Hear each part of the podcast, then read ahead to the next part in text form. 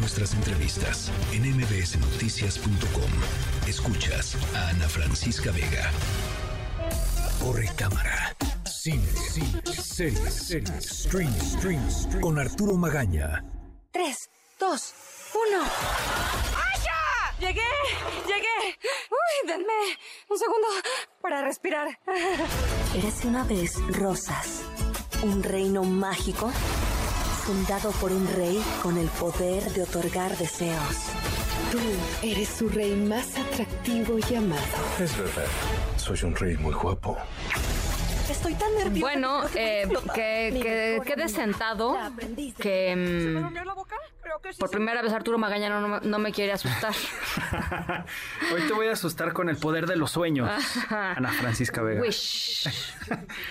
¿Cómo bien, estás? Bien, bien. Gracias por venir. Contenta de platicar contigo.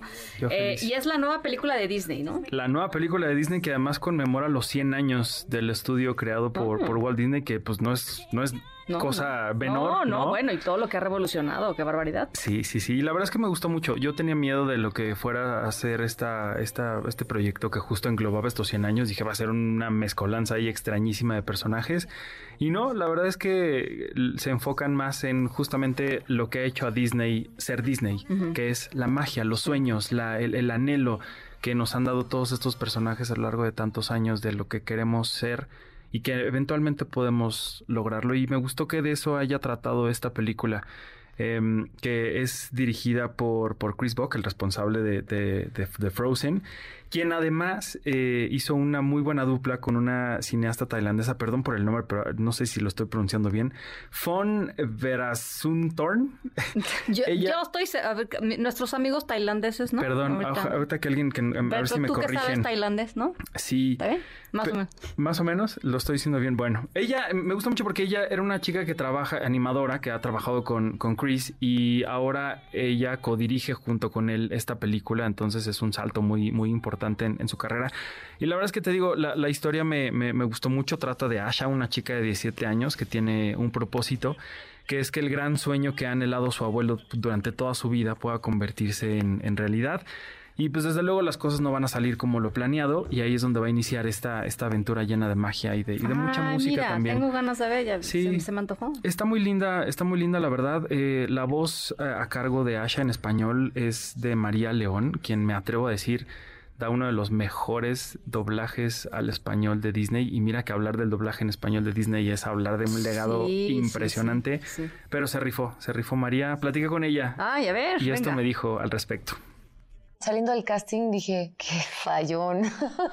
Pero al final también es, cercano a lo que también debía de pasar Asha, ¿sabes? O sea, como que de pronto vivió el mismo camino del proceso que a mí me tocó para llegar ahí, como vivir su, su proceso por la búsqueda de lo que iba a ser al final su sueño, que tiene que ver con cumplir el de los demás. Es padrísimo porque tengo ahí, encuentro estas relaciones de resiliencia con ella, ¿no? Encuentro esta relación de justicia con ella, de mm, incorruptibilidad. Y dentro de la incorruptibilidad, corruptibilidad que ha habido en mi vida tiene mucho que ver con que las cosas me han costado más trabajo de lo que a lo mejor a otras personas le han costado porque he sido fiel a mis valores.